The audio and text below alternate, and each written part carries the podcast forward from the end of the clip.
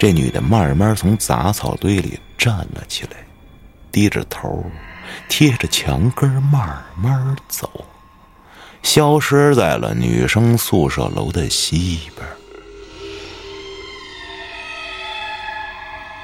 随着夜幕的降临，伙伴们就各自回家了。这个事儿到此，如果结束的话，应该挺好。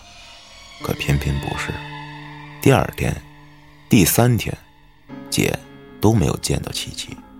直到第三天晚上，百无聊赖的他实在是忍不住了，啊，去了七七家。他万万没想到，再见到七七的时候，居然是那个样子。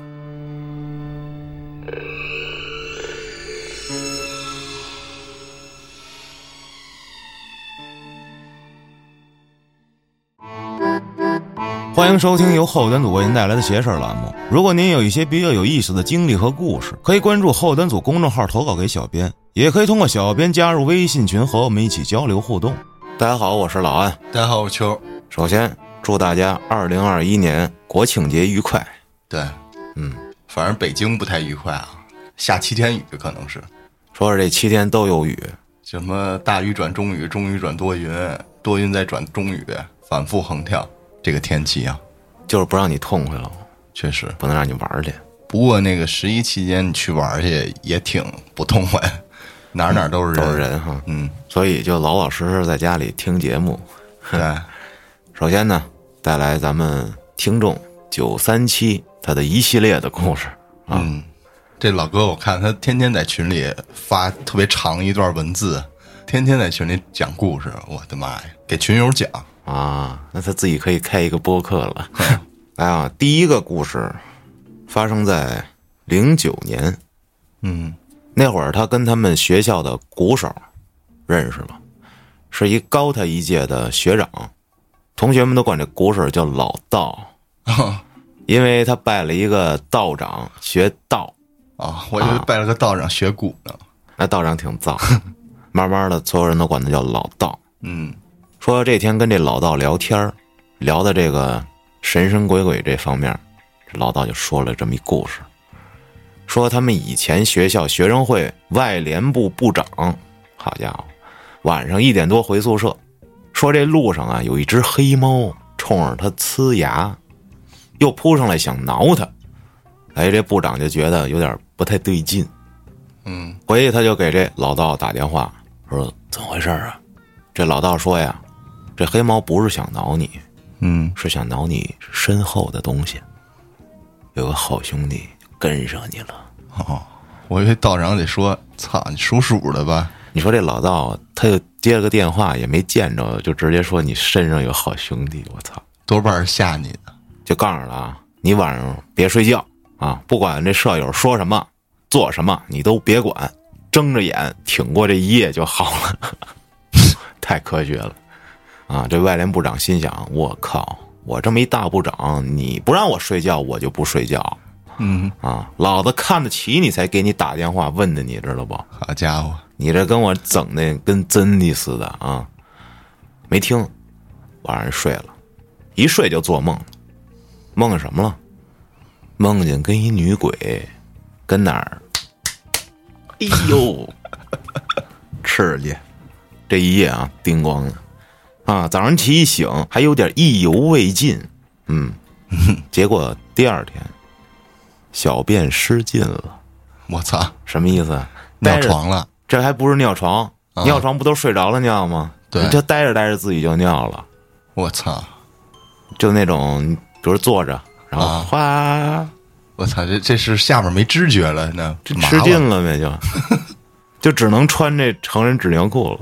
啊啊！这部长一想干了，我操！我堂堂部长，这叫什么事儿？就开始各大医院的奔走，治了半年愣没治好。我操！太牛逼了！后来想起老道了，你说都过了半年，你才想起来，治病要紧呀。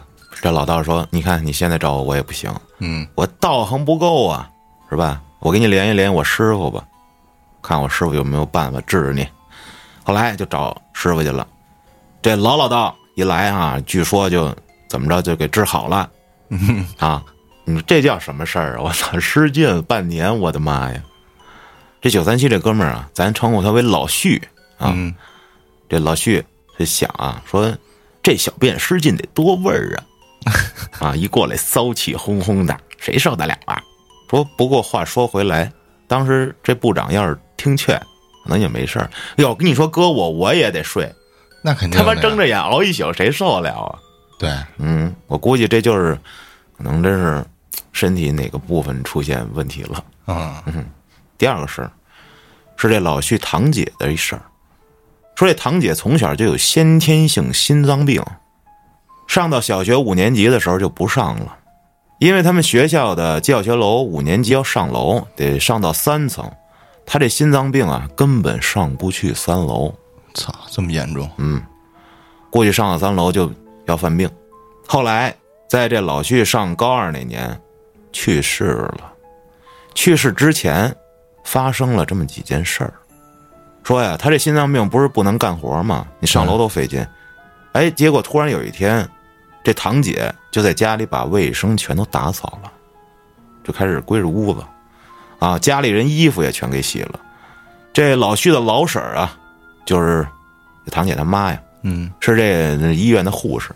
回到家之后一看，我的天哪！我这大闺女干嘛呢？不要命了。啊，这累着了，犯病咋办？这堂姐就说：“我今天啊，一点事儿没有，我就就想干活。”接下来就坐下来跟这老婶儿聊天儿话说这老旭他们家呀，二零零一年奶奶去世之后，他爸这边的家里就分裂了。啊，这老徐有三个姑姑，还有一个老叔，全跟他爸就决裂了，这家里就炸了。嗯因为他奶奶轮班在两个儿子家里住，到他们家这儿奶奶去世了，所以啊这其他人就怨他爸，说没把老人照顾好，所以就打架。操，这不是背黑锅了吗？你这家家有本难念的经，是吧？嗯哎，这是一前提。后来呢，这不是堂姐跟老婶儿坐下聊天吗？啊，哎，聊着聊着，他老叔也下班回家了。这老婶儿啊，就跟这老叔说：“闺女今天有点不正常，怎么干这么多活儿啊？也不说累。”这老叔说：“哎，那不挺好的吗？是吧？身体不好了吗？”这老婶儿说：“我靠，别是回光返照吧？”这老叔当时一听，急了，差点给这老婶儿练一顿。嗯说什么呢你？这闺女身体好，你还不乐意了？后来啊，这一家人就坐下来吃饭，吃饭聊天的时候就说：“哎，也不知道小旭就是老旭啊，这高中上的咋样了？小硕，你得好好学习呀、这小硕是堂姐的亲哥哥，嗯以后得跟大哥一样有出息。这大哥呀，就是这老旭的亲哥，也是他们村里的第一个大学生，是第一个上了中央电视台的人。好家伙厉害，说了好多人好多事儿。他堂姐说的啊，啊！晚上临睡觉跟他老婶儿聊天说：“妈，我昨天做梦梦的爷爷奶奶了。这老徐的爷爷九三年去世了，奶奶不是零一年去世了吗？嗯说他们在那边过得挺好啊，还跟我说有时间接我过去玩儿。这老婶儿一听，我的天，这是老两口要把孩子带走啊，就赶紧跟老叔说了。这老叔就给他老姐一部手机，说晚上啊难受，立刻打电话啊。结果第二天人就走了。结果发现啊，这堂姐去世的时候，这手里啊紧紧的攥着这手机，手机上拨着幺二零，摁出来了，没拨出去，人就没了。从那开始，他这老叔啊，就每一天就跟学校里的主任、校长喝酒，因为这老叔也是老师，嗯喝的心脏病，咵也犯了，啊，支架了，还跟他老婶儿离婚了，这一家子啊妻离子散。说不过现在啊，他这堂弟结婚有了孩子了，这老叔也不喝酒了，就专心看孩子了。最后呢，还算是落了个圆满。嗯这是堂姐的事儿。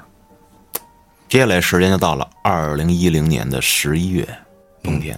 他说啊，那时候他刚大学毕业，回家待了两个月，接到一个面试的通知。他在这天津的宝坻区，嗯说那个面试通知啊是在这市内六区，面试很顺利，一下就过了，薪水待遇非常 OK 啊。他准备去那儿上班了。可是有一问题，他得租房，他又在他们学校附近找了一中介，中介给他找一筒子楼的一间房，很便宜啊。嗯说他们这小区里啊，这地理环境就非常操蛋，因为他们学校挨着高架桥，是个外环线的高架桥，特别大的一个十字路口。说那个路口非常操蛋，啊，没红绿灯儿有红绿灯，就是因为有红绿灯才操蛋的，因为它特别特别大。你过马路，你要不跑着过，你一个绿灯你都过不去。那设计的不合理啊！对呀、说就能老见着那些老头老太太啊，这路走到一半就红灯了，我操！你就经常能看见这老头老太太在马路中间等红灯。嗯这多他妈危险！他呢就在这高架桥的下面有这么一小区里，租了一个火单。你知道啥叫火单吗？不知道说他们天津这边啊，这老楼里的有偏单、独单、火单。他说他到现在也没弄明白是什么样，啊但是他租的这火单呀、就是呃公用的，有一厨房，有煤气灶，啊能让他做饭，就是入伙呗，就这意思。哦，那你像独单，那估计就是就 按字面理解呗，什么偏单是吧？我也不太了解啊。独单就是独立的卧室吧？估计是。那你上哪儿做饭？你没法做饭了呗？这做饭不是如果合租的话都共用的吗？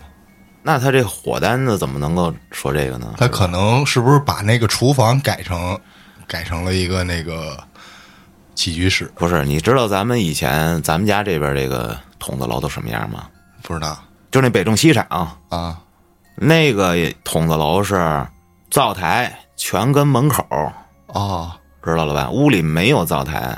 哦。以前老楼的时候我见过，啊，做饭人都是上他妈的门口做去。哦，想起来了。啊。啊，就门口门边上摆一个板凳儿，板凳上摆一锅或者摆一电磁炉啥的。没有电磁炉，煤气灶。啊啊。那个金婚那电视剧，张国立跟蒋丽演那个，我知道那里头就那桥段啊，估计就这意思。那是个一楼，这老徐就搬进来了。一进来一看，十来平，有一柜子，一个双人沙发，一张床，一圆桌，每个月四百，嘿，太他妈便宜了，而且还是一火单，别人租那火单都六到八百呢，嗯，他捡一大便宜。必有诈呀！哼哎，跟这房东签好了合同啊，给了两个月的房租，他就搬进去了。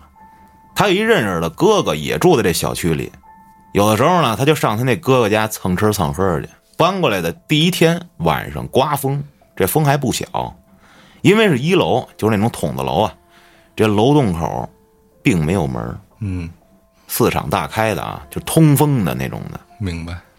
他那个门口差点就正对着这个楼洞口，就偏了一点，等于是风口。嗯，他晚上就听着这门框哐哐哐的响，他也没在意，因为刮风嘛。夜里一点多，他就隐约着有人敲门。谁呀？没动静了。他琢磨着，没准是风刮的。嗯嗯，继续睡了。第二天又有敲门声，他以为是不是幻听了，这到了一个新环境嘛，是吧？接着睡。第三天又有，我靠！第四天还有，第五天继续。呃他这晚上就睡不着了嗯啊，就等着这敲门这声。一开始他以为是房东故意吓他呢，后来一琢磨，我操！你说就为了这两个月八百块钱，你吓唬我，妈夜里疯了吧？后来他发现了，这敲门声都是每天啊准时凌晨一点半，啊准点准时，多他妈新鲜！他就战战兢兢的又住了半个月，后来找了一个北京的这么一小姑娘，嗯交了个女朋友。啊哎呦，结果呢，这女朋友呢，哈，来天津找他了，跟他住一块儿了。嗯，那是吧？住一块儿得交流交流啊，深入交流，每天啊就交流，每天都交流，白天黑夜的交流。我操，这马上也得漏尿，这太牛逼了！也得失禁。没有啊，嗯他这俩人一块住，他就不就胆儿大点儿了吗？嗯哎，刚开始几天呀，这不是不是每天都交流吗？嗯，这后来这隔壁这老头老太太们不乐意了，也交流。那人家不交流啊，人天天听你这边交流，太难受啊，啊是吧？天天这这边滋儿哇喊叫的，哎，受不了。后来有一天早上，这老徐出去买早点，啊，哎，就被隔壁那老太太给拦住了，说：“年轻人进屋坐坐。精力旺盛啊，很正常啊，我老太太也理解。但是你能不能不要不分白天黑夜的交流啊？我日，扰民啊！”然后这老徐说：“哎，是是是，我以后注意啊。”哎，后来他就想起家里这敲门声，他说：“我操，是不是老太太干的？”但是你不能这么问呢，是吧？嗯，他他就说：“这大娘啊，我问您一下，这屋子原来住的什么人啊？”哎，结果这老太太就看着他说：“啊，哟，发现什么了吧，小伙子？”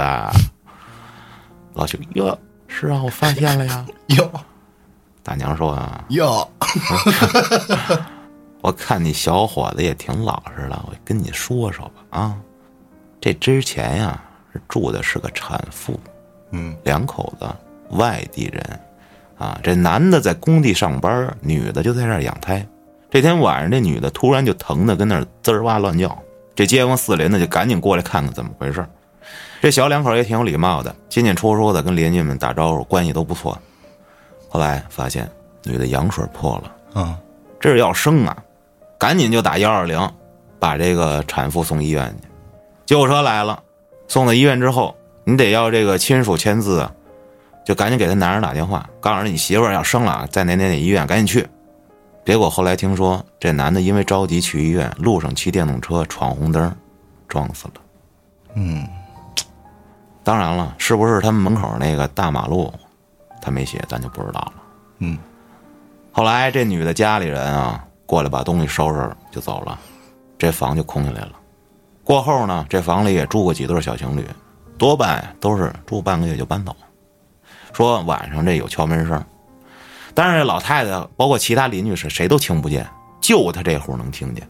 最后就传呀，说是这男的呀想孩子了，晚上回来想看看孩子来，但是你这屋早就没人了。嗯，老徐听到这儿，我的个妈呀！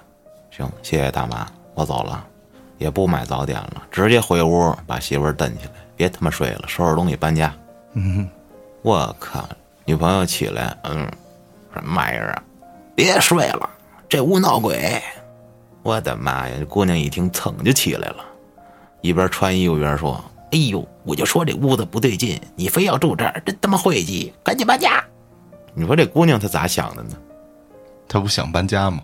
那她你看她住进来她不说，非得这老徐说完了他这再说，马后炮吗？不是之前认识一哥哥吗？啊，哎，就说，哎哥，你赶紧给我找一房子吧，我这不住了，我这儿闹鬼。前因后果一说，哎，这哥哥说你给房东打电话，让他过来退钱，然后就给这房东打电话，这房东啊，这大姐过来了，跟这房东说不住了，退钱。哎，这房东还不是自己来的，把自己儿子也带来了。哦呦，他这儿子长得啊，五大三粗的啊，人高马大的，嗯，膘肥体壮的啊，那意思我操，就是横说啥呢？啊！你说咋的？不做了是吧？嗯不做了你走呗，嗯，退房就退完了。退毛线呢？我操，退钱没有啊？嗯，结果他这哥哥一看，我靠，你跟我玩这立儿浪，我操，今儿就给你小刀拉屁股，开开眼儿给你。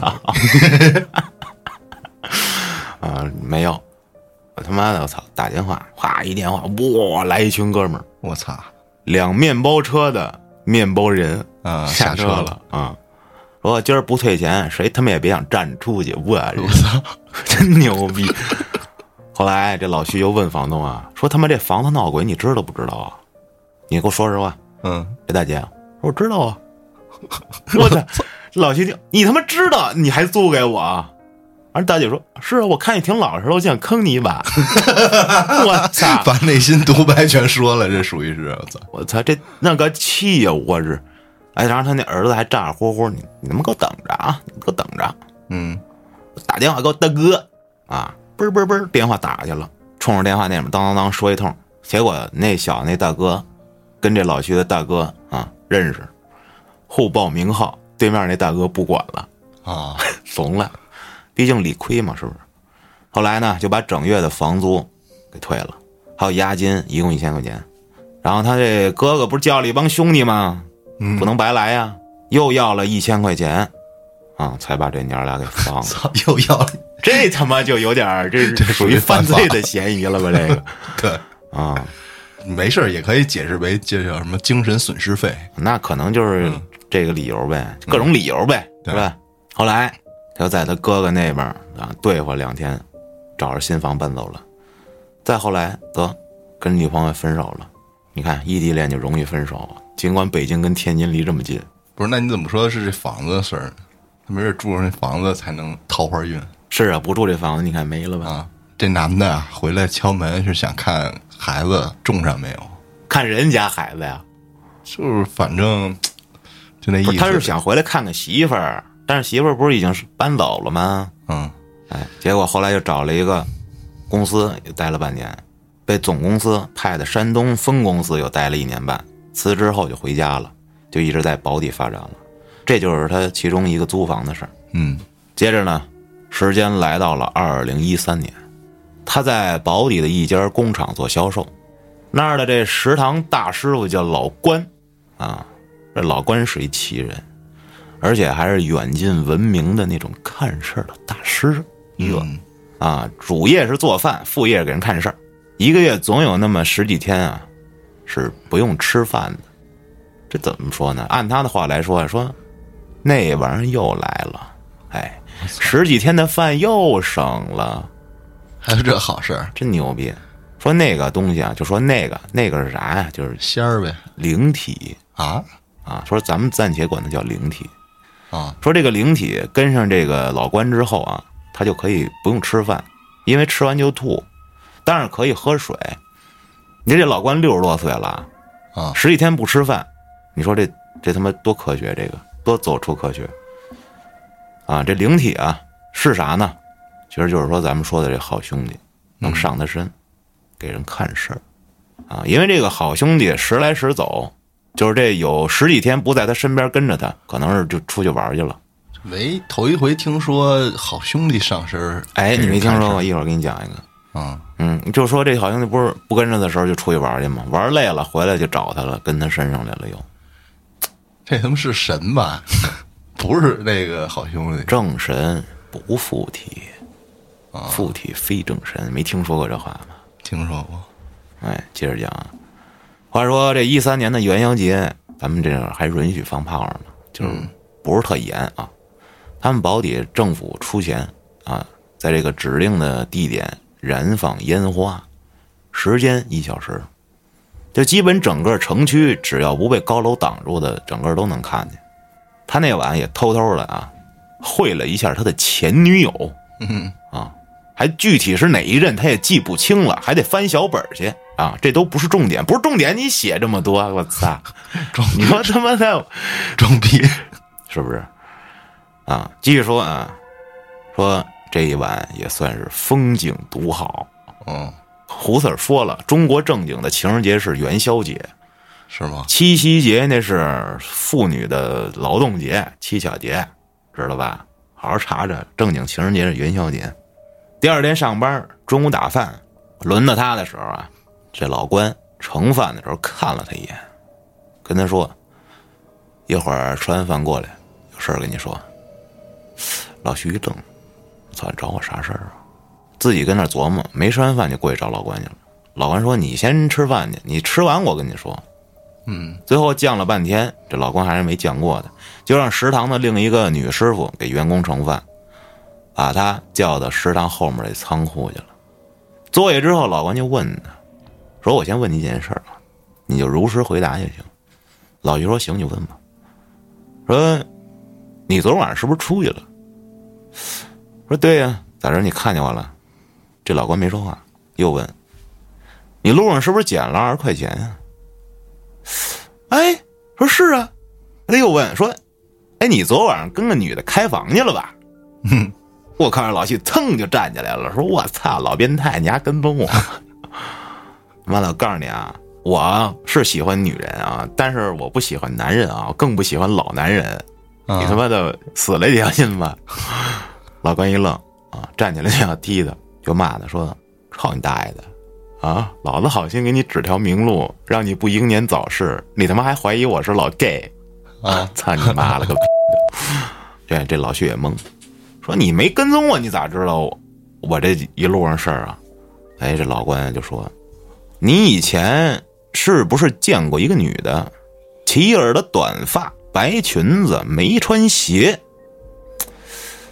这老徐想了想，说哪有这样的女的呀？你真逗啊！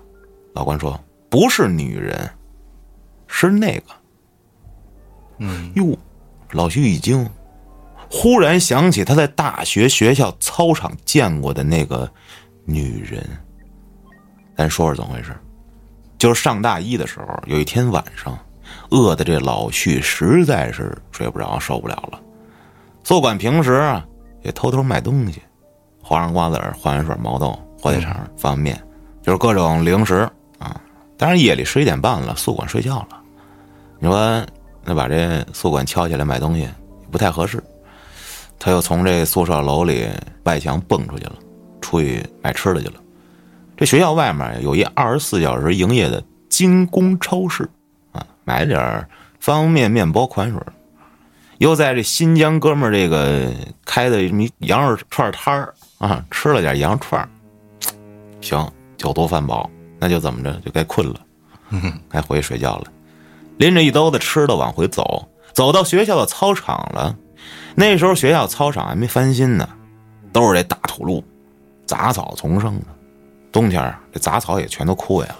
他就横穿这操场，走着走着，左眼余光好像瞄到一团白色的东西。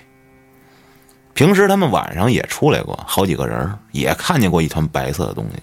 走近了一看，是一白色大塑料袋，挂在这杂草上，跟个人一样，跟那蹲着的似的。哎，就是自己吓自己。结果那天晚上他也是这么想的，肯定是塑料袋，没必要再过去看了。哎，但是他往前走着走着，那个白色的物体好像变长了。他疑惑的扭过头，看了过去，是个女人，齐耳的短发，一身白色连衣裙。还没穿鞋，这女的慢慢从杂草堆里站了起来，低着头，贴着墙根慢慢走，消失在了女生宿舍楼的西边。我的妈呀！这老徐啊，拎着他的方便面跟面包，撒丫子就往宿舍跑。到了宿舍，呼哧带喘，舍友就问：“咋的了？”说：“我的妈呀，我他妈见鬼了！”哥几个想啊，不能，你还出幻觉了，不能有鬼。反正这老徐当时也不想解释了，这件事儿也就搁下了。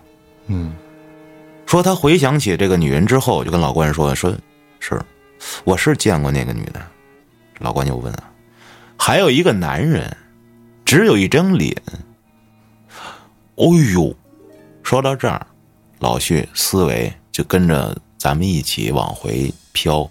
飘到了我之前讲过一期老徐的故事，说广场那个青铜雕像漂浮着的照片里的那个男人的脸，还记得吧？记得。他说：“我操，对呀，我也见过呀。”老关说：“那个男兄弟呀，你别怕，已经让那个女兄弟给灭了。我操，那男兄弟想跟着你，但是那女兄弟他不让啊，就让人给灭了，灰飞烟灭。”说这女的，那道行可深，而且怨气极大，我能看得出来啊。她现在很愤怒，有可能跟你昨天晚上开房有关系。这样啊，晚上我给你过音去问问去。啊，知道过音吗？知道。嗯，不知道的朋友翻之前的节目啊。就这样，老旭提心吊胆的过了一夜，第二天一早就问老关去了，说：“哟，您给我问了吗？”老关说：“我给你问了啊，这女的跟了你十几年了，我操！看着你一点一点的长大，任何出现在你身边的女人，她都想把你们拆散。我也问他来着，说能不能别跟着你了？还是小伙子也没结婚呢。这女号兄弟，你知道他说啥？嗯，说我不可能走啊，我都等了他十几年了，你现在让我走，你他妈算老几啊？我操，真凶！”当然，老徐一听，我的个妈呀！一女鬼天天跟着我，这他妈哪行？我操，关爷爷，您能不能给他弄走啊？多少钱都行。嗯，老关爷说：“我操，这不是钱的事儿啊！我也想帮你给他弄走，但是吧，我背后这玩意儿啊，有点干不过他。他都害怕，我这也更没办法。这女的他妈怨气太深了，我弄不走，你找别人吧。不过我可以肯定的告诉你，她不会害你，有时候还会保护你。这就是你经常能看见的那些东西的原因。”哦，老徐一听也没辙了，既然送不走，又不害我，就是他谈恋爱时给他捣捣乱，他他妈居然觉得也没啥大不了的，嗯慢慢的他也就接受了。啊 我真服了。一直到了二零一八年啊啊，由于啊之前他说过种种见好兄弟的事件，还有各种谈恋爱的数量，但是不出质量这些问题，把他妈给急坏了。啊！我操，孩子三十了，还他妈没结婚呢，着急。他也跟他妈说了他这女兄弟这事儿了。他妈心想，是不是这女鬼总跟着捣乱，才一直谈不妥对象呢？耽误我抱孙子，不行，我得送走。哎，这老旭的老姨呀、认识娘家这边有一一大师，据说啊，这大师十几岁就出道了，道行极深啊，经常处理邪事儿啊，处理的就非常 perfect。处理咱们对，当天晚上，他妈就开着车带他去上老姨那边找那大师去了。嗯大师说呀：“行，可以过来，尽可能买点纸钱、元宝、什么香烛啊。”老姨说呀：“说我们是回民，因为回民啊，就他们不信这东西，啊所以你说那些东西啊，我们买不了，就是跟他们那个教就有冲突对相悖。嗯但是大师说呀：“说你要是那样的话，你就带香烛来吧，带你们回族用的那种香烛。”哎，结果临出门就拿了一整袋的巴兰香，到了大师店里，一看这店里干嘛的？卖香烛的，就领他们到隔壁的屋里啊，开始聊这事儿。这老旭讲完了前因后果，这大师啊，就把散着这头发扎了起来。大师是一女的啊，起身去一尊像前面点香，但不是佛像啊，说那是什么像，他也不认识。点完之后，就看那根香烛啊，以肉眼可见的速度唰开始着，而且这香灰不断。嗯我说真是第一回见这玩意儿啊，以前都是听说。我操，今儿真见着了，很快香烛烧完了。大师说：“你们别说话，我去那边问问前因后果。”然后就开始闭上眼啊，嘴跟那儿叨叨叨叨叨叨叨，说着啥听不见。大约十来分钟，大师睁开眼了，跟他们说了这件事儿的起因，说那是老旭上小学的时候，他们学校因为要建教学楼，把四五年级的学生啊都安排到另一个学校借读去了。嗯他们所在的小学是第五小学，给他们安排的学校是第九小学。去那个学校要路过一条革命渠，啊，说那个渠现在已经没了，可能是一地方啊，我不太了解。前两年修路，为了拓宽马路，就把那条渠给填了。这老旭是在放学回家的路上，自己一人抄近路走那渠边的时候，让这女兄弟给跟上了。啊。话说解放初期，这女人生前被人给多人哦。那啥了。那年代，你这这黄花大闺女，就别说那年代了，我操，你搁什么年代都不行。对。啊，都无法让人接受。这心一窄就投河了，嗯。因为他路过那天呀，那个时候正好是他自杀的那天那个时间，吉日。反正是天时地利人和吧，反正就对上了。嗯但凡他要绕着走，就不至于就跟上他。说事已至此怎么办呢？就问问他怎么才能离开老旭呗。啊，大师再次闭上双眼，哒啦哒啦哒啦哒啦，五分钟，睁眼了，一脸怒气。嗯，这老旭就是我操，咋了这是？哟，赶紧问哟，大师怎么样了？大师说：“妈的，给脸不要脸啊！好好说，跟你聊，非他妈逼我发火啊！”被嘲讽了大师大师就问那女的说：“怎么着才能走？”一开始啊，这女的说要十尺红布，后面再问就不说话了，怎么问都不说了。最后问急了，就说我就不走。啊，你丫别管闲事儿！我靠！大师说：“妈的，那现在唯一的方法就是我现在叫阴差过来押你走，这肯定是送是送不走了，人家不干。”就问这老旭怎么着这事儿你办不办？嗯，把锅甩给你，让你决定啊。当时也不知道怎么了，听说要这阴差押走这女的，这老徐心里挺不舒服的啊。虽说是跟着他，但是也没害过他，说有时候甚至还保护他，他心里也犹豫不决，人也没说话。哎呦，这时候大师也不着急，但是他妈急了，问他：“哎，怎么着啊？你办不办呐？”老姨也问，这老徐就不吭声。最后啊，老姨跟老妈给他问烦了，这老徐大吼一声：“我不办！行，我就他妈让他跟着我！再问我，我他妈宰了你们！我操，太牛逼了！我办了你们，我把你办了啊！”说完这话，他后面啊形容说，这是他印象里第一次跟他妈这样说话，他妈直接就傻了。我操，这是乱他心智了，这都啊！大师见状就大喊一声：“你给我住手！还想害人到什么时候？”啊，这是女大师啊。嗯，忽然一下，这老徐脑子就清醒了。哟，怎么了？我怎么跟我妈喊上了？大师跟他妈说呀：“这这孩子刚才迷了心了啊！说刚才啊是那女鬼控制他喊的啊啊！说这他妈这居然都能控制人心智了！说这不送不行了。”都快没法让他正常生活了。说大师说你去买两条烟去，两瓶酒，这是贿赂阴差的，啊，不用太好，但是记住了，烟和酒必须要红色包装的，黄瓜树呗，六块五。那酒呢？什么红色包装的？五粮液？嗯，那牛栏山好像也有红色的吧？没见过，红盒的，给它涂红了，啊，买去了呗。这老徐也推开门，打算开车去。啊！一推门，外面狂风大作。刚来的时候一点风也没有，在屋里说话也没有风。但是他一推门，这风就来了，倍儿邪性啊！啊！他赶紧上车啊，准备开车去买烟跟酒。但是这打火怎么打不着？而且他这辆车是新车，一七年下半年刚买的。是他头像那途昂吗？白色的，是吗？我记得好像是。我没有他，没有他微信。我操，可以啊，有途昂可以。说那车还开了没到半年呢，当时不一八年吗？啊，六千公里都没到，就不可能出问题。这时候大师正好从屋里出来啊，看他打不着火，大喊一声：“孽畜！”刚喊完，啪打着了。我操，这都行！大师说：“你注意安全啊！”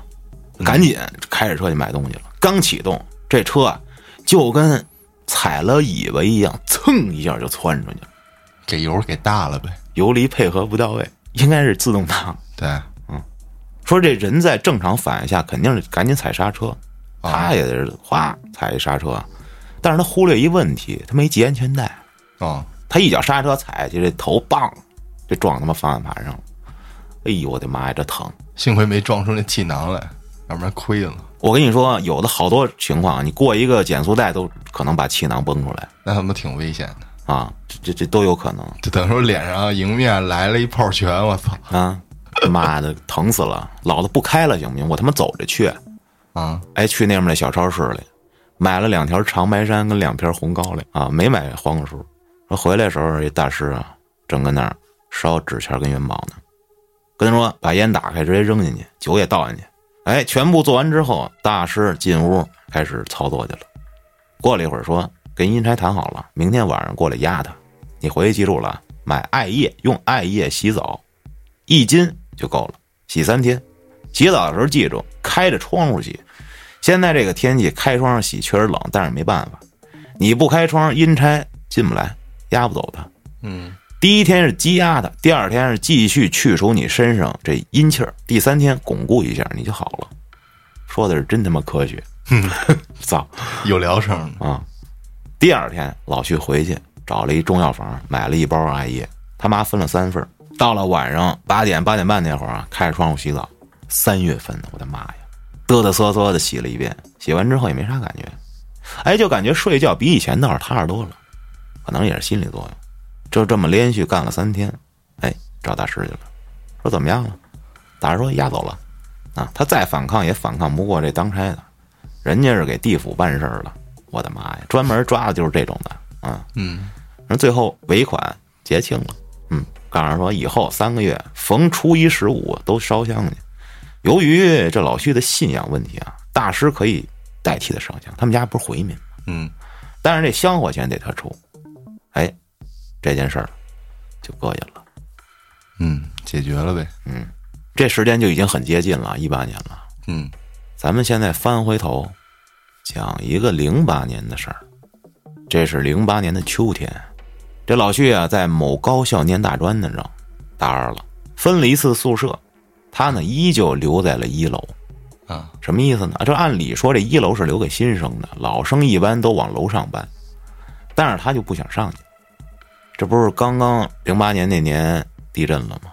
对，他认为啊，他在一楼安全，哦，你明白吗？这心理明作用嗯。。咱就不说了啊。结果啊他就钻空子，就留在一楼了。他们住的这宿舍呀是一套间什么套间？就两间打通的，一共能住十个人。里外屋里面三张铺，六个床位，外屋两张铺，四个床位，跟我大学时候一模一样。一会儿我给你讲讲我大学时候发生的故事，跟他这个不谋而合。嗯介绍一下，说这时候来了一群大一新生，有一学弟叫万龙，哎，这小伙子啊长得倍儿帅，特别有男人味儿，说绝对不是小鲜肉那娘们兮兮那种的，结果就吸引了许多姑娘的青睐，好多姑娘都给他写情书追他啊，但是呢，这万龙啊，万花丛中过，片叶不沾身，就别看他这样高冷。那飞蛾扑火般的姑娘蜂拥而至，哗哗的往身上扑。结果零八年那会儿啊，说这哈士奇这狗正火呢，这万龙啊也非常喜欢哈士奇，曾经啊透露过说，哎，我挺喜欢的。哎，结果就就有这么一个有心的学妹，为了追他，不惜花重金给他买了一条哈士奇的小狗，嗯还附赠了一袋子牛肉的狗粮。由于这学校里不让养狗啊，他在宿舍里啊养了这小哈士奇两天，这宿管就让他赶紧弄走。这万龙就给舅舅打了电话，把狗交给舅舅，让他舅舅帮忙养着。由于这送的比较匆忙，这狗粮啊就拉到宿舍了。你想这两天嘛，这小狗它能吃多少？啊，这一袋子狗粮啊，五十斤，我的妈呀，这也就吃了一丁点儿吧，几乎就是满的。这万龙也就不管了，照常上课、下课、约会，慢慢的呢，就把这狗粮这事儿给忘了。你说这多好，真正的送狗粮，送这一宿舍人的狗粮，送的他妈你们宿舍送你五十斤，我操，真他妈狂啊！等于说那学妹成功了呗？成功了呀！操，啊，半个月后的一天，这老旭上完课啊，回宿舍，进门无意中瞄了一眼这狗粮袋子，怎么少了？哎，这狗粮怎么少了五分之一呀、我操！莫非这小子泡妞把钱花超了，没钱吃饭，开始吃狗粮？我操！啊，这这他妈的真是吃狗粮啊！得，没想那么多，收拾收拾东西，自己去食堂了。回来之后，这万龙也回来了，他就问说：“操，你小子他妈泡妞钱花超了吧？啊，这没钱吃饭吃狗粮，少吃点狗粮啊！别他妈一会儿万一吃多了变得跟狗一样，你女朋友可受不了啊！”操！这万龙，我操！我他妈吃狗粮干他妈毛线啊！我我再没钱，我女朋友能养我？我的妈呀，暴击呀！我我他妈吃狗粮干嘛呀？这老徐一听，我操！一指这墙边，你没吃狗粮，这狗粮能下去五分之一。这万龙一看，我这谁他妈偷吃我狗粮了？哎，这时候这全宿舍的人都回来了啊，里屋的也都出来了，一看，嘿，这狗粮被偷吃了。然后这所有人就说：“你也别狡辩了，是吧？万龙，你自己吃了就说自己吃了是吧？贼喊捉贼，就吵的。”万龙解释一个劲儿解释：“，不是我吃的，我吃那玩意儿干嘛？”大伙儿啊，哄哄闹闹，哎，一笑，也都没放在心上。可能是别的宿舍过来，可能弄两碗走，这养个小动物啥的，说不好，哎，都没当回事儿。又过了两天，这狗粮啊，又他妈下去不少。我靠！这时候大家奇怪了，白天他们去上课，没人在宿舍，晚上都回来了，谁吃狗粮呢？嗯，说哎不对，说这宿舍有一哥们儿啊，叫星星，天上的星星，眨眼睛的星星。啊，说他这名字跟他这习惯一模一样，啊，人如其名，每天晚上天上有星星嘛，星星才出来才发光啊。他每天晚上才来精神，才上岗。来这学校纯属就是混个文凭。这父亲是某局二把手，这母亲某医院护士长，俩人收入相当可观。这孩子自然也就是是吧，沦为废人 啊，就渐渐的成为一个网瘾少年。啊，这星星啊，这小子啊白天跟宿舍睡觉，不上课也不下床，就晚上下床洗个脸，出去上网去了。说也不能是他吧？你说这小子那么有钱，是吧？晚上也不在宿舍，还奇了怪了。可是这老旭嘴上没说，心里多多少少觉得有一丝诡异。嗯，有一天晚上刮风，风特别大，他们吃完晚饭啊，都窝在这宿舍里没出去。这老旭拿着手机，跟一群女友发短信，听啊，一群女友，说有的画速写，有的谈论当时的篮球赛事，有的谈论新出的篮球鞋。我操，我服了啊！啊，说这万龙当时跟这床上躺着，跟女朋友发短信，这星星也在床上玩手机呢。说这万龙啊，在外屋的下铺，星星住在上铺。慢慢的夜深了，到十一点了，熄灯了，大家收拾收拾准备睡觉。老旭有一习惯，睡前呀喝水。由于那天晚上这水喝有点多，睡到大约两点多，被一股尿意憋醒，想忍忍，困呢，我操！实在是没憋住，结果就起床去了厕所。刚下床，他又听见啊，这外屋有嘎吱嘎吱嚼东西的声音。借着这月光，能依稀的看见这宿舍里的一切。这嘎吱嘎吱的声啊，在深夜里透着一丝诡异。他慢慢的走出去，看见外屋有个人影蹲在那狗粮袋子面前，伸手去抓那袋子里的粮。我的妈！看见之后，心想：我操！他妈宿舍里这么多大男人，我不管你是谁，今天我非他妈给你打出翔来！深吸两口气，窜出去，冲着那黑影，当就一脚啊！只听那黑影咚一声啊，就撞他妈墙上了。哎呦，谁他妈踹我呀？这一嗓子，全宿舍人都醒了。这老薛喊：“起来呀，抓贼啊！”大家一听，哗啦全下来了。这万龙啪打开手电一照，哎，这他妈不是星星吗？说你干啥呢？这星星捂着被干放屁的屁股，嗯，就躲那挺委屈，说我他妈半夜饿了，饿的我睡不着，我想起来吃点东西，旭哥一脚给我闷晕了。结果啊，他们把这星星扶在这万龙床上，听他说了这事情经过，大家才恍然大悟，原来啊，这星星啊，这礼拜生活费干没了，为了游戏里买时装，把他妈半个月的生活费全搭进去了，估计买玩地下城的啊，零八年啊，和天空套的，啊，没钱吃饭了。说操，那天刷夜回来，这哥儿几个全都上课去了，这不是早上起回来吗？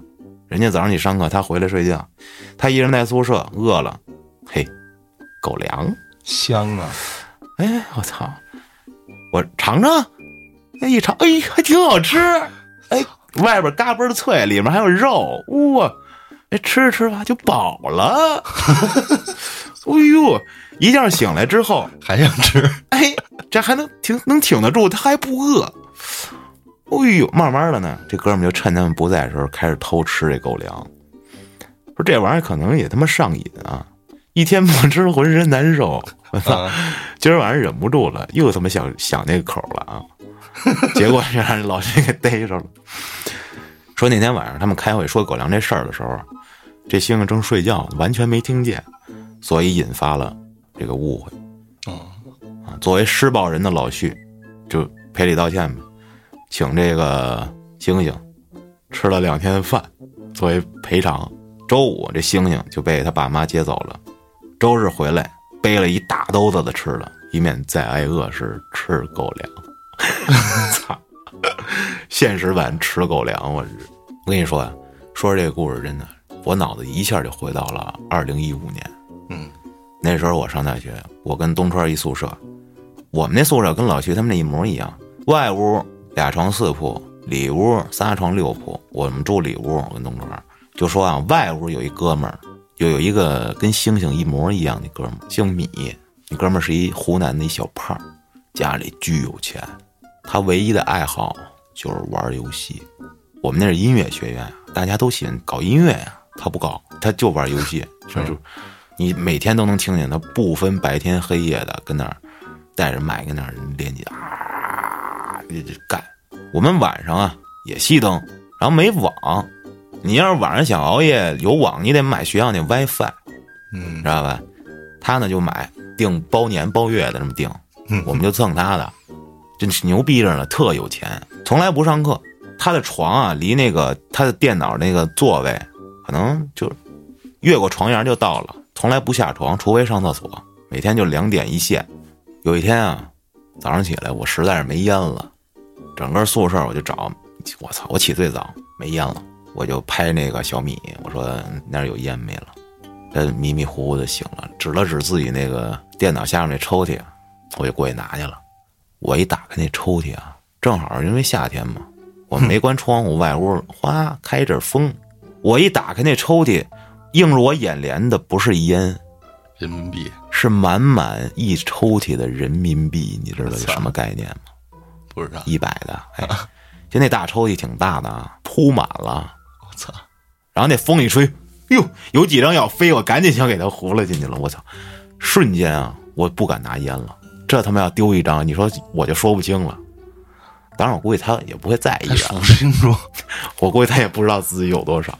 啊，边上确实有烟，我拿出两根来，就到这地步，家里每星期每星期就哗哗的打钱。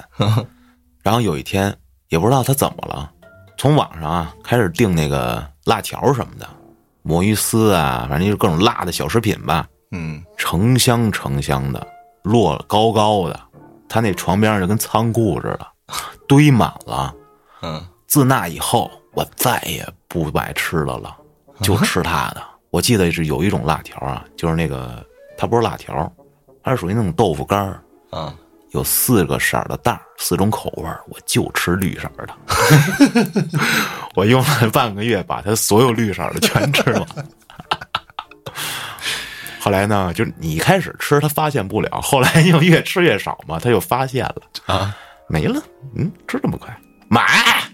我连着连问都不问啊，随便吃，兄弟们随便吃，特别牛逼。他从一五年我认识到现在，他就开始留头发。啊现在我看他那头发，你知道有多长了吗？这就长发及腰了已经。我操，然后我估计现在还玩游戏呢，而且最牛逼的是，人家搞日本女朋友。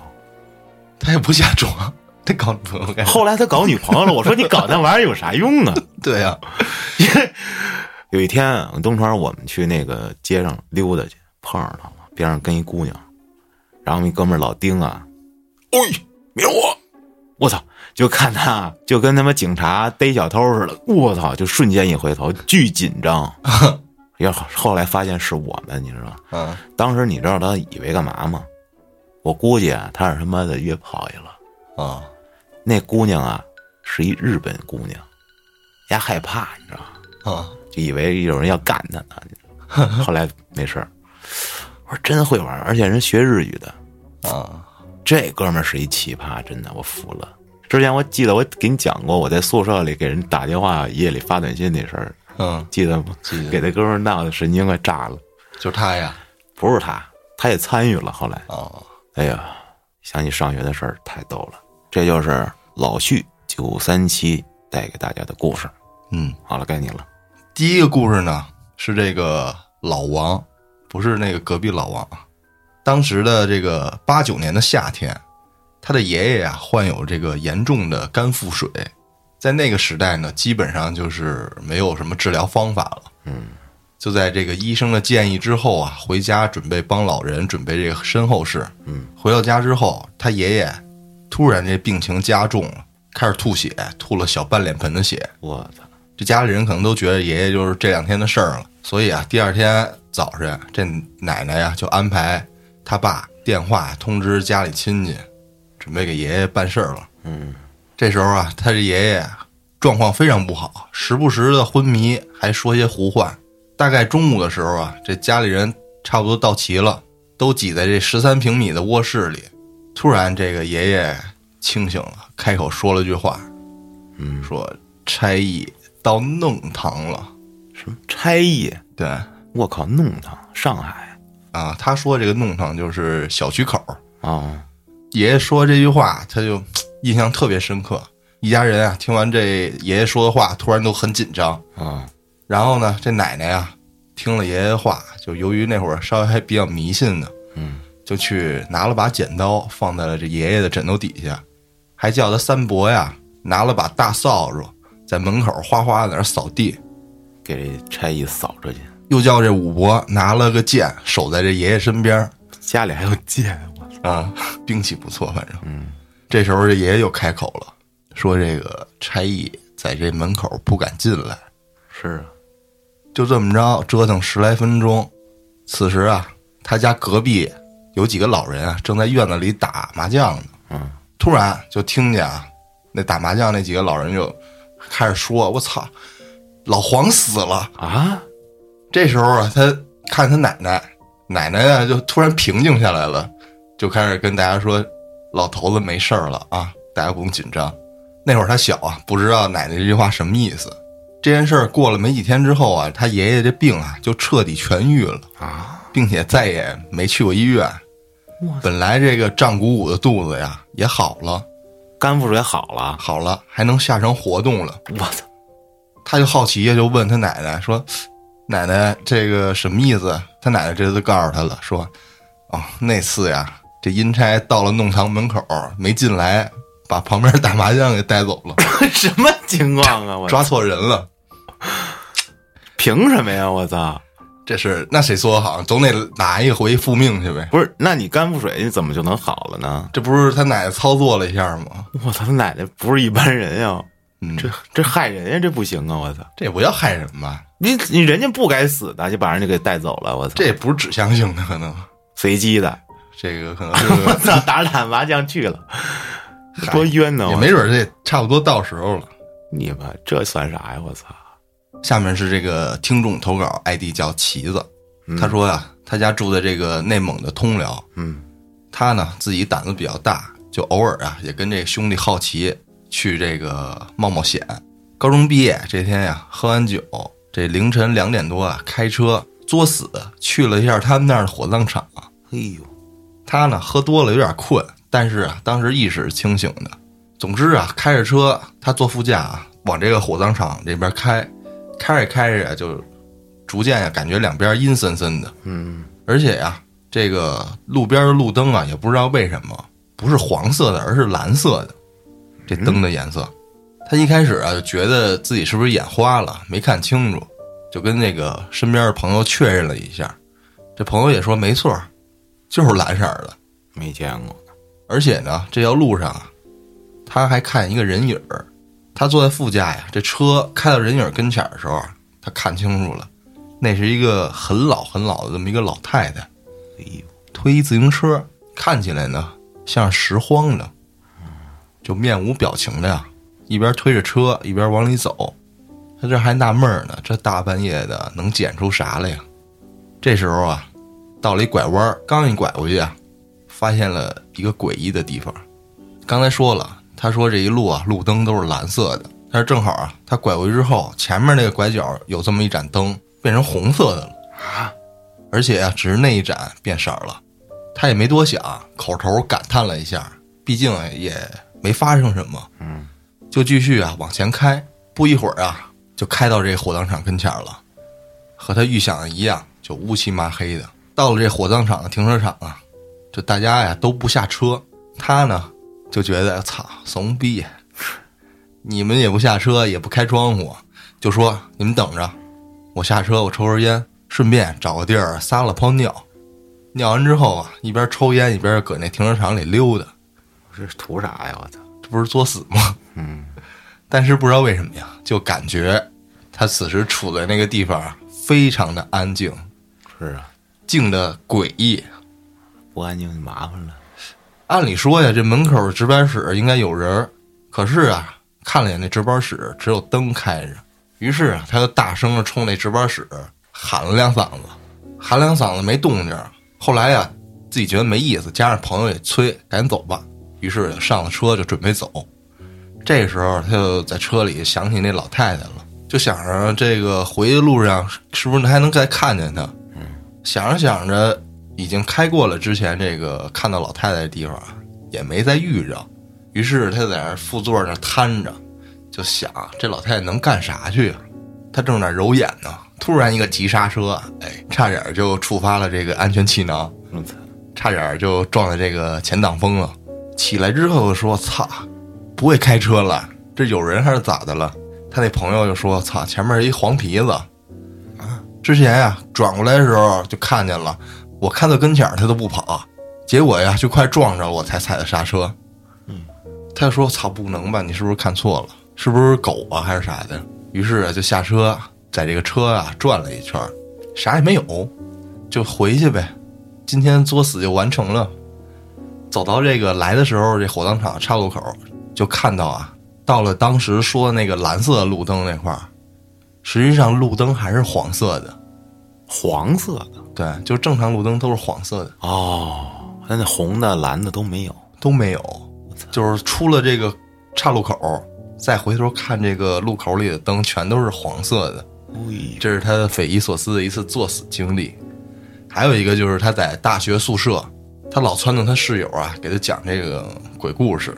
他说啊，这天他一朋友跟他说，他朋友家啊是东北的，由于啊这高三要高考了，也不愿意在学校待着，而且这成绩也不是很好，就去了这全日制的学校。嗯，他们这个全日制每天上课上晚自习什么的，晚上下了课一般都十一二点了。他们这几个住宿的男生啊，会送这个一块儿下课女同学回家，因为这女同学家里可能家长有事儿没来接他们。嗯，有一天呀，他们跟往常一样，下了课送人回去，送完一个送下一个，送另一个时候啊，这女孩家的小区的路灯啊，这两天维修有点暗，但是她的朋友啊，进去的时候发现这楼边上有这么一电动车，电动车上面骑了一老头儿。嗯，这老头儿在那儿坐着，跟等人似的。嗯，但是这晚上吧，也不正常，都十一二点了。是，说这不睡觉，搁这儿纳凉来了。嗯，但是啊，这朋友回头问他的朋友说：“你看见了吗？这老头儿？”这朋友却说：“我操，没有啊。”这看见老头儿的朋友说：“那不能啊。”于是回头看，我操，确实没了。嗯，哎呦，我这心里有点发毛。后来啊、到这女孩家楼下，这女孩家住五楼，由于这四楼的声控灯坏了，他们就决定啊，就送人送到底，就给人送到楼上去。于是啊，几个人上楼，来到三楼之后啊，突然啊，从四楼窜下来一黑猫，嗯，嗷了一下，窜下来的时候，就看这黑猫的尾巴还带着一团黑雾。啊，我说这这是不是塑料袋儿啊？然后这朋友说呀，我操，就是一团黑雾，那塑料袋儿的质感谁看不出来呀？得有声儿啊。对呀，黑猫跑回之后，赶紧送完女孩回去。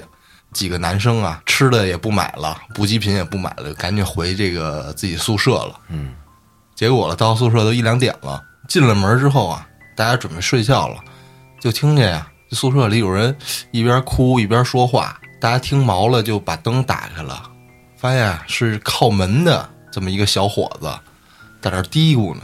这哥们儿啊一直说，声音越来越大，其他同学就给他围过来了，就让他起来，干啥呢？但是叫他呀，怎么叫他都不起来，并且呀，在这男孩说话嘟囔的时候啊，他们就看见男孩脸上嘴角开始上扬，开始微笑，并且呀，这个脸上发白，眉毛还往上扬。嗯，这帮同学看了就得害怕了。还有就是啊，这旁边的门也是开着的，他们每天睡觉啊都会把这门关得死死的，然后自己在屋里开空调。这时候啊，他们就给老师打电话，并且把这个屋里所有灯都打开。老师来了之后啊，就看这男孩怎么叫也不好使，没办法，于是就打电话送医院去了。第二天呀，他们这屋子里有监控，就想看看这监控啊怎么回事儿。就看这监控里，屋里的这门呀是自己开的。这门开了之后啊，这监控屏幕有三秒钟花屏，而且昨天晚上那个监控，他们叫那同学的时候啊，都听见了那同学用女声说了很多次：“这是哪儿？你们都是谁？离我远点儿。监控能捕捉的那么仔细呢，连声儿都能录下来啊。”有监控可以录声儿，哦，再补充一个细节，就是当天晚上啊，他看那个男同学在那儿嘀咕，那男同学啊，那个脸尖的吓人。那男同学平常是一个圆脸，就是连形状都改变了。他是是不是被那个女孩附身了？我操！我想起了整形 T，、整形 T 是什么呀？山治大招啊！哦，操！后来那男孩啊，不是在医院吗？嗯，第二天就开始高烧三天，而且呀、他们去看的时候就问那天晚上你在那说什么呢？那男孩说我不知道，我只记得好像自己做了个梦，又好像没有。这可能就是他被上身了。你看，这基本上第二天发烧的，这都是属于有东西粘在你身上了，对，导致你体温失衡 我操！你要说上身，就前两天不是看那灵媒吗？啊！那太狠了！你也看了是吧？啊！我操，演的挺牛逼的。我操！女主爆衬，我都惊了，我是我操，那女主演的也挺牛逼的，我不知道大家看没看啊？而且就是后面那场戏，就是法师做法事，嗯，就是泰国的法师，我操，拿了一堆的那种，那叫什么东西啊？祭祀用的吧？那是娃娃也好，就各种奇奇怪怪的东西。给那个灵招那盆儿里嘛，然后最后给打开了，不应该打开。然后那最后那大师，那男大师，啊不是死了吗？养过去了。对，但是那个最奇怪的是，他只是一层，他只掉了一层就死了。然后摔成那样了。对我的妈呀！我操！你妈给我给我看的，我他妈最后那摄像，师让人给吃了，那摄像师是真敬业，那个一直开始以为对，开始以为是个纪录片呢，后来发现不是。嗯，嗯，那片儿不错。啊我操，我就觉得，哎呦，就他们做法事那块儿挺牛逼的。我其实特别不喜欢上身这东西，就是什么抽啊，什么那种被附身的，我这这种套路我不喜欢。啊，咱就说个故事啊，啊电影儿这情节，因为我觉得这这太直接了，就能让你看见我附身了之后的一系列状态。这我更喜欢那种直接看不见的东西，就是你这是灵异呗，就是嗯但是你像美国的那种什么招魂系列的，那个其实故事啊，好几部啊，如果不是温子仁指导的话，并不好看，你知道吧？就是温子仁指导的，不是全都是他指导的，我知道。那几部没什么，就是这儿出来一下，那儿通一下、摸一下的那种的一。惊一乍的，那不是精神上那个让你恐惧，你说白了，那叫视觉污染、听觉污染，你知道吧？吓你一跳。对，这种不是说你听完这结局一看这个，我操，嗯，原来是这样。那种戏子，我喜欢那种的。这种太直给，嗯，白了只给的我我不是特害怕，说真的。其实那电影不不可怕，就是中间有两段，就是那个摄影师团队在他们家放那个监控，嗯，然后那女主晚上她不是是被上身了吗？跟动物们桌子上似的。撒尿去，我操！对对对对对，跟动物似的，然后在这地上爬，我操，那个就是突如其来吓了你一下，也就那么一个镜头，害怕嗯，我跟你说一真实发生的惊恐事件，就在昨天。啊这夜里咱们不是跟黑老师咱们出去拍电影去了吗？跟大家说一说啊，有可能十月中吧，咱们可能有一个小影片要跟大家见面，嗯，短片儿主演是胡色。胡四儿，嗯，就说拍这个片儿吧，因为我们夜里十一点多去拍的，因为怕扰民，对用的是人家那个小胡同对，啊。一开始啊，到那儿我骑自行车去的，大家开车，我说我先到，结果我不认识地儿，嗯我给建叔发微信，他给我发一位置，我死活没找着，我跟那小区里找半天，嗯我一进小区吧，你刚才讲那故事不是有一个保安亭吗？啊一小屋，啊我见着那就是亮着灯，但里头没人，然后这小区里也没有人，我操，但是电都亮着，特诡异。我骑着车，我路过那个岗亭啊，啊我说往里看一眼，真他妈没人啊！往里一看，哎呦我的妈呀，他妈哥们儿跟里头躺着睡觉呢，是他妈没人，操，吓死我了。操，然后就走，跟大家汇合了，开始拍。第一个镜头啊，就是演这个胡四儿开始跑，嗯我们这镜头拍好几遍，结果呢，就我们选那地儿吧，那一些装修啊，那些装修垃圾堆在那个墙边上，就是啊特破那种感觉对啊。这时候呢，有一过来开始左瞅右瞅，开始捡破烂儿。啊我让他捡吧，捡完你走呗，我们就等他走，我们也没催啊嗯，因为我们要用这条道拍。那大爷就不慌不忙的开始往这垃圾山上爬，我操！开始寻找他的猎物。嗯然后我们正好就歇会儿，就观看这大爷啊。我估计黑老师应该会剪在花絮里，我拍了，反正特特稳，这大爷就不嘚儿咱们根本就 完全无视。我操，就剪。后来我们开始去黑的地方去拍去了。嗯这时候呢，我们很多人啊，就留着翟导的女朋友跟那个外边那看东西，因为在大马路上啊，夜里也没人了。她一个小女孩坐那路口那儿，盯着她也害怕。这时候给翟导发微信，救翟导我，救救我！不是摄影师吗？嗯给翟导发，Help me，救救我，救救我。说怎么了？说有两个人站着他那儿一直不走，就盯着他。我的妈呀，吓死了！让秋儿过来救救我，是这么说的吗？啊 然后我就去了。黑老师说：“你别让安旭去，说安旭该打人了。”我说：“没事，我去。”我去了，我一看，我刚一出来啊，那俩人就走了。是一老头一老太太遛弯儿了。嗯我就问那个翟导女朋友怎么了？说俩人过来就站在那儿，问我是不是摆摊儿的，然后说东西卖不卖，然后我就没理他们，他就一直站着看，我吓死了。我说对呀、人就遛弯儿的，没事儿了。我一来了，你看走了。嗯当时啊，我离远处，我过去的时候，那俩人啊，老头老太太站那个车后头，嗯等于露了脖子加半个肩膀，啊露俩脑袋，我给他们我也吓一跳，我操！我说不会吧？操！我说撞上了，而且路灯下头，你以为？啊我的妈呀，那种诡异啊！我操白光是吧？啊！这他妈的，我一来走了，我说哎吓死我了！我也不能在人家姑娘面前表现出我惊慌了。没事儿，没事儿，没事儿，有事儿你打电话，边上就是派出所，不能有事儿。我也喝了口水，我就走了。哎，昨天一宿拍的片儿很牛逼，胡四儿我操演技炸裂。持续关注咱们后安组公众号，肯定在公众号会发。没错。加小编微信，小编拉您进群，关注公众号不迷路啊。接下来我来给大家讲一个还是姐投来的故事。嗯，姐说了，下回就别叫姐了，直接就说叫马布里就可以了，对，让我说他的名字。啥微信名。马布里，之前海涛在两期咱们也讲了两期姐的故事了啊。嗯一个是他小时候不吃烤白薯，一个是他跟闺女一块儿那个书啊里面的那个做那梦啊那故事。这次这件事儿呢，依旧发生在他小时候。话说还是啊，上个世纪八十年代末，在那个半导体都算大件儿家用电器的年代，那年姐啊不是七岁就是八岁，还是在他那个城中村里，每天穿梭在胡同间愉快的玩耍。那时候啊，这邻里邻居街坊们关系十分的友好，不像现在似的哈。嗯，隔壁家邻居我也不知道是谁，可能没有。你操，你别吓我啊！天天的我听着边上孩子在那儿哭。这邻居家呀有一跟他同龄的孩子，是他一最好的儿时伙伴，一起玩闹，一起闯祸啊，就叫他七七。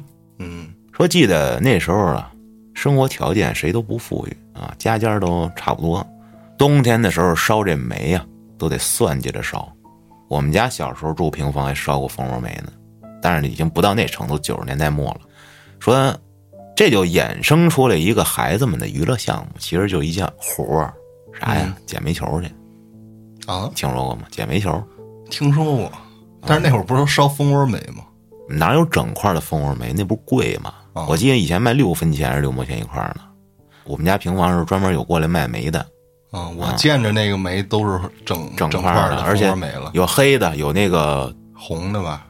不是红的，它是发浅红那种橘色的啊，啊，两种煤呢。对对对，咱们那会儿家都富裕了，买煤不叫事儿了。我是去串门儿去给给那亲戚家烧，好多住楼房的哪儿还烧煤呀、嗯，不让烧啊！我操，你们楼房还烧煤，都暖气。说什么叫捡煤球啊？就是离家不远的铁路上，途经这火车一边走一边不是得铲那煤吗？往那个洞里啊啊，呜噜呜噜蒸汽车，那些没有燃烧完的那散落下来的煤球，他们就捡那个。运气好的话，一天能捡这么一小桶，他跟那个七七一块儿去捡去。当时家家户户都捡煤球，我妈经常跟我说，说小时候他妈你再折腾，让你家捡煤球去，我就怕这个。话说有一天晚上吃完饭呀，姐跟七七依旧拿着他们两个那小背篓，哎，铁路边上捡煤球去。与往常一样，他们提着这个枕木间的石子儿，哎，溜达着。道路两边啊都是庄稼地。那时候这儿属于不是说了城乡结合部的位置吗？许多这祖祖辈辈留下来的这个自用地，嗯，家里的老人过世了，都埋在这田地里，到现在都一样。姐就想说，可能很多人坐火车的时候，都可能会看见铁路两边那田地里大大小小的坟包。我操！嗯，沿着铁路走，边走边玩，铁路两侧杂草丛生，一些刺猬、野兔就出来了。哎，偏偏呀，这七七说看见了一只白色的刺猬，当时啊，穷追不舍就窜出去了。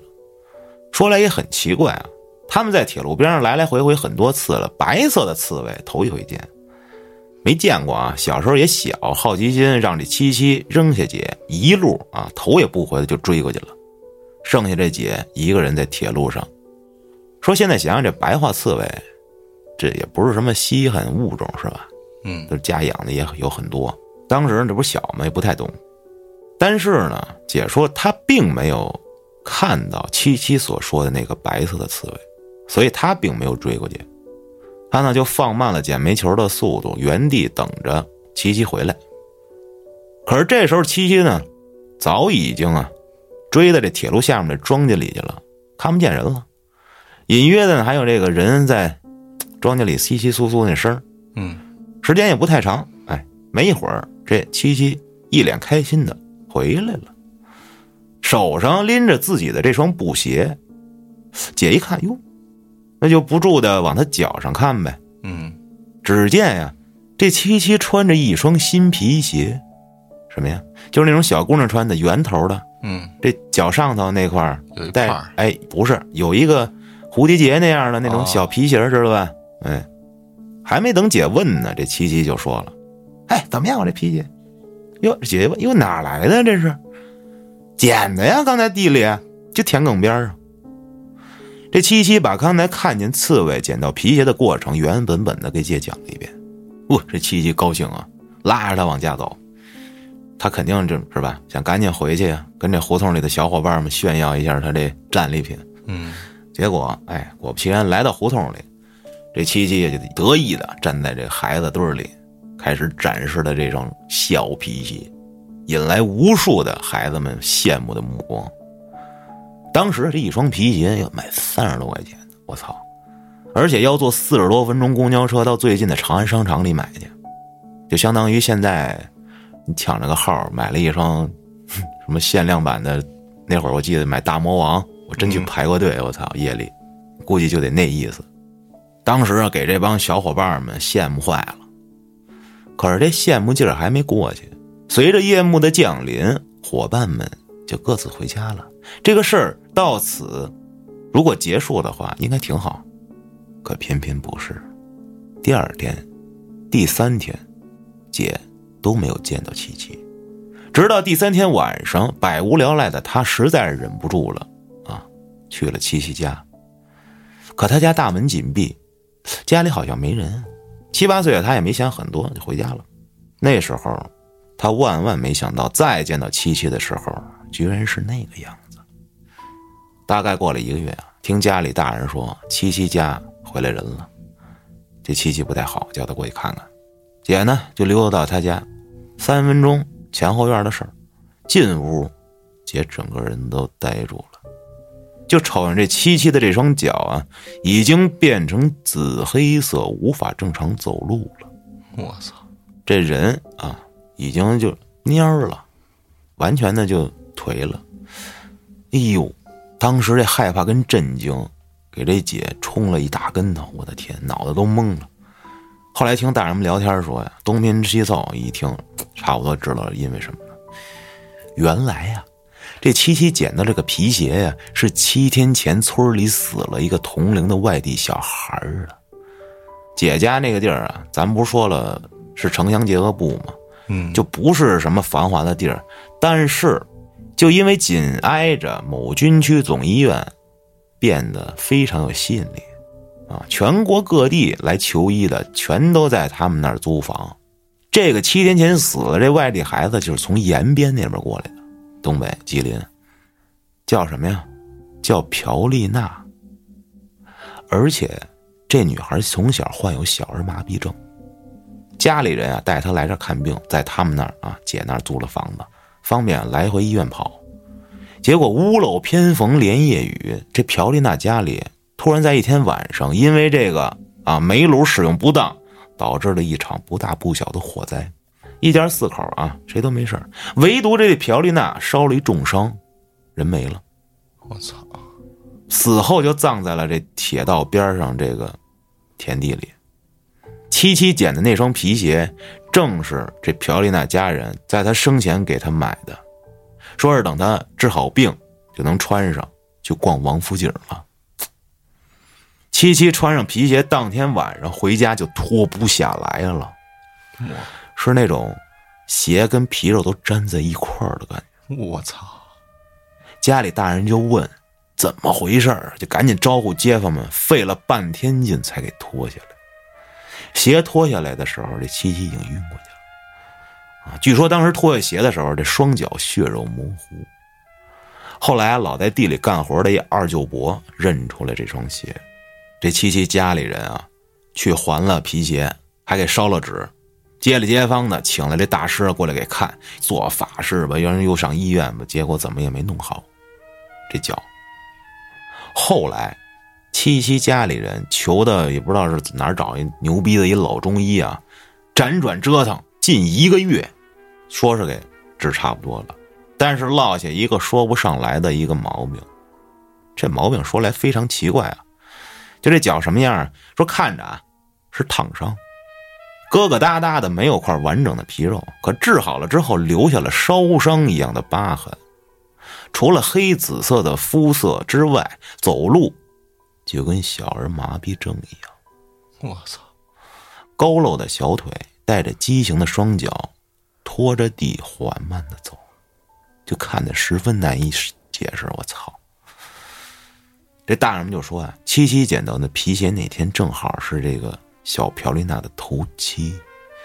这小姑娘见不得别人拿走了她最喜欢的皮鞋，就缠上了七七，把自己生前的痛苦都传给了他。我操！没过多久。这七七家就把房子卖了，搬到门头沟啊他奶奶家那边住去了。七七搬走之前啊，姐去看他，这七七自己也说不上来是怎么回事就说总是做噩梦。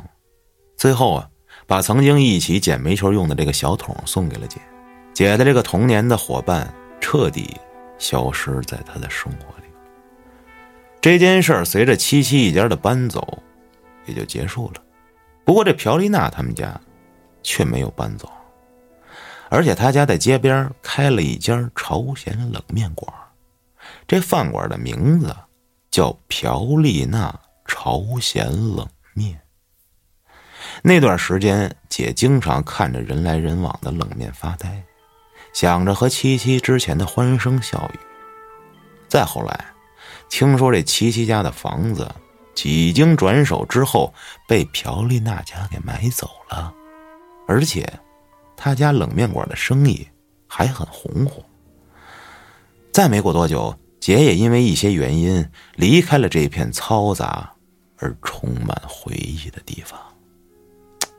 故事就结束了。我操，前后勾的挺牛逼的。我操，这不会是姐编的吧？朴丽娜朝鲜冷面馆啊！如果有那个岁数的朋友知道的话，请在底下留言。我反正没赶上，我刚才还跟地图上查来着，没有，估计是很多年前的事了。这妈太牛逼了！这姐永远能给你带来出乎意料的惊喜，服了。我怎么感觉这孩子像像被祭祀、被祭天了似的？没有，你拿走人东西了，是你的吗？你拿，那人不跟上你，我操！肯定是人搁坟头上的，他过去给人拿了，就故意搁坟头上的。这不是祭的吗？就祭给那孩子不烧了呢？有可能已经烧了，但是他又好了呢？要不然他那脚怎么能是烫伤呢？烧伤？嗯，我操，障眼法我操！这他妈牛逼哎！这故事最后还把他们家房给买了，这是最狂的。我操！是啊，人家家的就是过来治病的，结果孩子没了，人家留这儿了，这会不会是邪术？鸠占鹊巢！我操，太可怕了，不能细琢磨。好了，今天也差不多了，啊，最后还是祝各位十一期间愉快玩耍。但是以前啊，每年的十一我都很难过，上学上班那会儿，为啥呀？因为你放假，今年年底十一过去之后就能等着寒假了，就没有别的假了。嗯，你以前你不是放完五一可能还有个还能盼一盼，后面还有节可以放，十一就是一年最后的日子了，啊 不是最后的假期了。操 嗯，不过现在啊，我天天都放假，操，已经没有这种放假的感觉了。哎，不能这么说？这是天天都放假，我们自己安排时间嘛。嗯，好了，感谢您的收听，咱们下期再见。